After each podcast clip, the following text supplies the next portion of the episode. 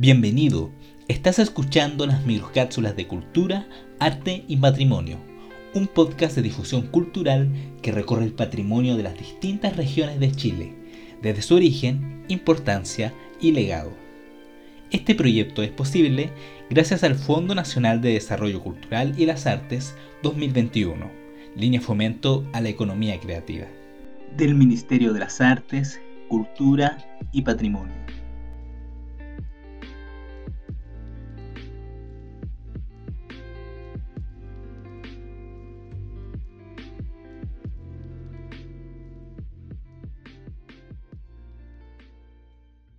Fábrica Textil Bellavista Oveja. La ciudad de Tomé, ubicada en la parte norte de la Gran Concepción en la región del Biobío, fue marcada en su desarrollo por la fábrica textil de paños Bellavista, que fue la primera industria textil de Chile que configuró a la ciudad de Tomé como una ciudad empresa. El desarrollo histórico de la fábrica de paños Bellavista puede agruparse en cinco periodos. El primero va desde su fundación en el año 1865, cuando Guillermo Gibson Delano instala las primeras máquinas textiles en lo que era el Molino Bellavista, hasta el año 1923, cuando Carlos Werner se establece como propietario principal y administrador de la fábrica. Durante estos años, se realizó la canalización que recorre el límite sur de la fábrica utilizada en el proceso de producción textil. Contratos importantes con el Estado de Chile hicieron que la fábrica elaborara los uniformes de los soldados chilenos en la Guerra del Pacífico. La época dorada corresponde al periodo de propiedad de los alemanes que va desde la administración de Carlos Werner hasta la compra por Teófilo Yarur en el año 1962, periodo en el que la fábrica llegó a cumplir cerca del 77% de la demanda textil de lana del país.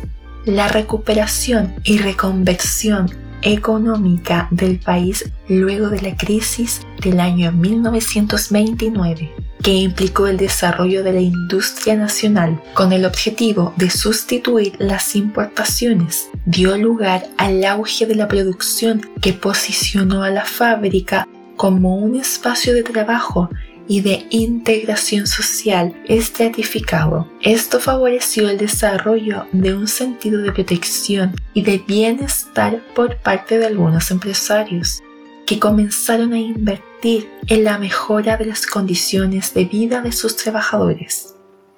Para ello, construyeron poblaciones para sus obreros y empleados, equipamiento de salud, deportivo y de esparcimiento, además de fomentar la sociabilidad y una disciplina laboral caracterizada por vínculos paternalistas y de protección.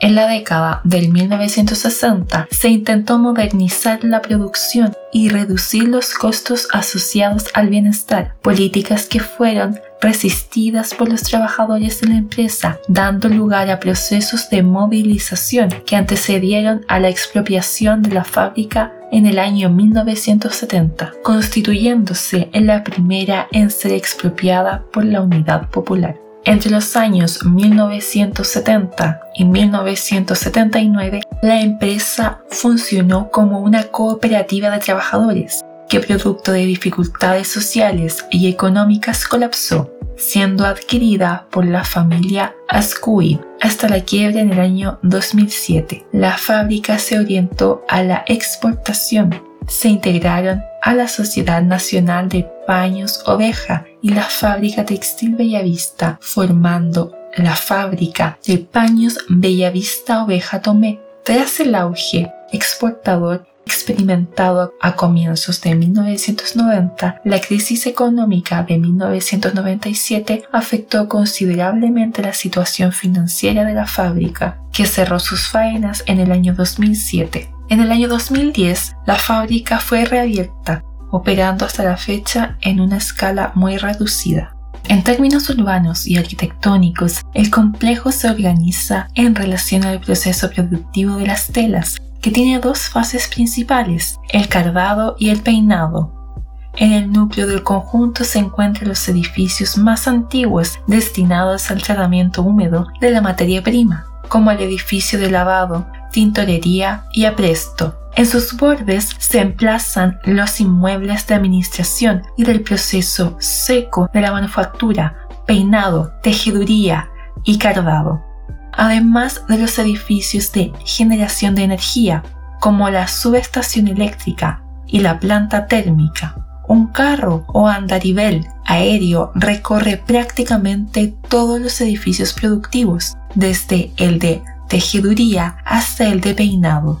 La declaratoria como monumento nacional fue una decisión unánime del Consejo de Monumentos en abril del año 2016 y contó con el respaldo del municipio de Tomé y el apoyo de organizaciones sociales agrupadas en la mesa patrimonial. La postulación se da por la importancia patrimonial e identitaria de la comunidad de Tomé junto a la amenaza de un proyecto inmobiliario que pretendía instalarse y demoler parte del complejo industrial. El decreto que declara patrimonio a la fábrica destaca que Bellavista se posicionó como un polo de desarrollo local ligado estrechamente al territorio, que imprimió un sello distintivo en la configuración urbana y arquitectónica de Tomé, siendo parte relevante y detonante de la identidad sociocultural de la ciudad junto a la declaración de monumento histórico del complejo industrial. En el año 2013 se amplió la protección del complejo con la declaración de monumento histórico al edificio deportivo y cine Bellavista. El Club Deportivo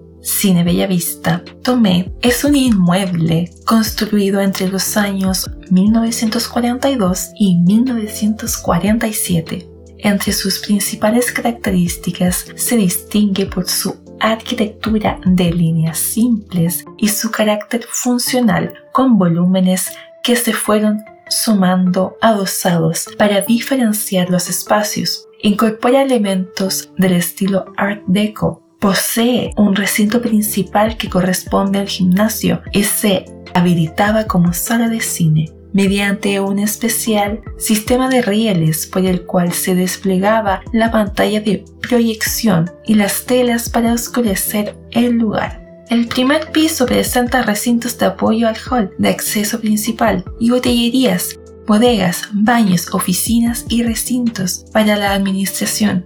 En el segundo piso se puede encontrar la sala de proyección y sala multiuso. Este recinto aún conserva la maquinaria original, la materialidad del inmueble es de albañilería confinada con doble hilada de ladrillos y enfierradura lisa. El techo se compone de puersetcha de acero arriostradas por tensores metálicos. Entre los valores de la declaratoria del Deportivo y Cine Bellavista Tomé podemos encontrar los históricos arquitectónicos y sociales. La actividad textil en Tomé fue un polo importante del desarrollo industrial y portuario de la región a fines del siglo XIX que marcó la identidad de la región. El barrio Bellavista Tomé es el reflejo claro de la estratificación social propia de las ciudades industriales, ya que su configuración espacial y arquitectónica define un barrio obrero que se configuró con la fachada continua y viviendas de un piso.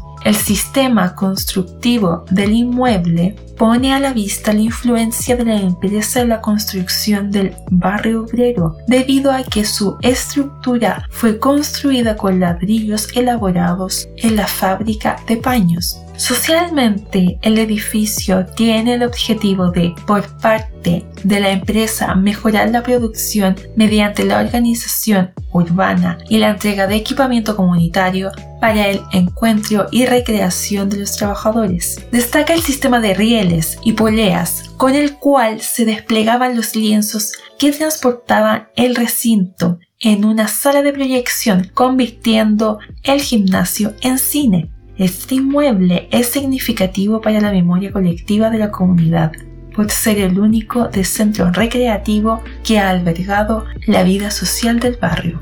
Este complejo es uno de los máximos exponentes de la arquitectura industrial de nuestro país. Configurándose como una ciudadela funcional con edificios asociados a la producción, lo que define un importante valor de conjunto, constituido además con las tecnologías y orientaciones urbanas y arquitectónicas. Se mantiene hasta el día de hoy como un complejo industrial que alberga en su interior un conjunto de las labores de la producción textil expresado en la diversidad y complementariedad de sus inmuebles, su infraestructura y equipamiento interno.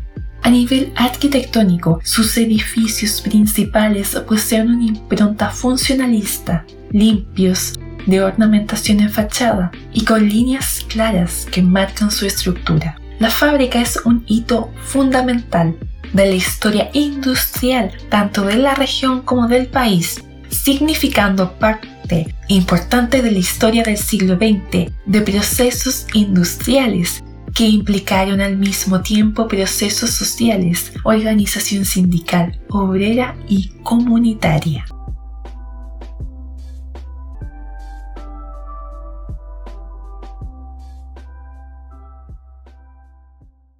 Muchas gracias por haber llegado hasta aquí. Te esperamos en una próxima microcápsula de cultura, arte y patrimonio. Hasta pronto.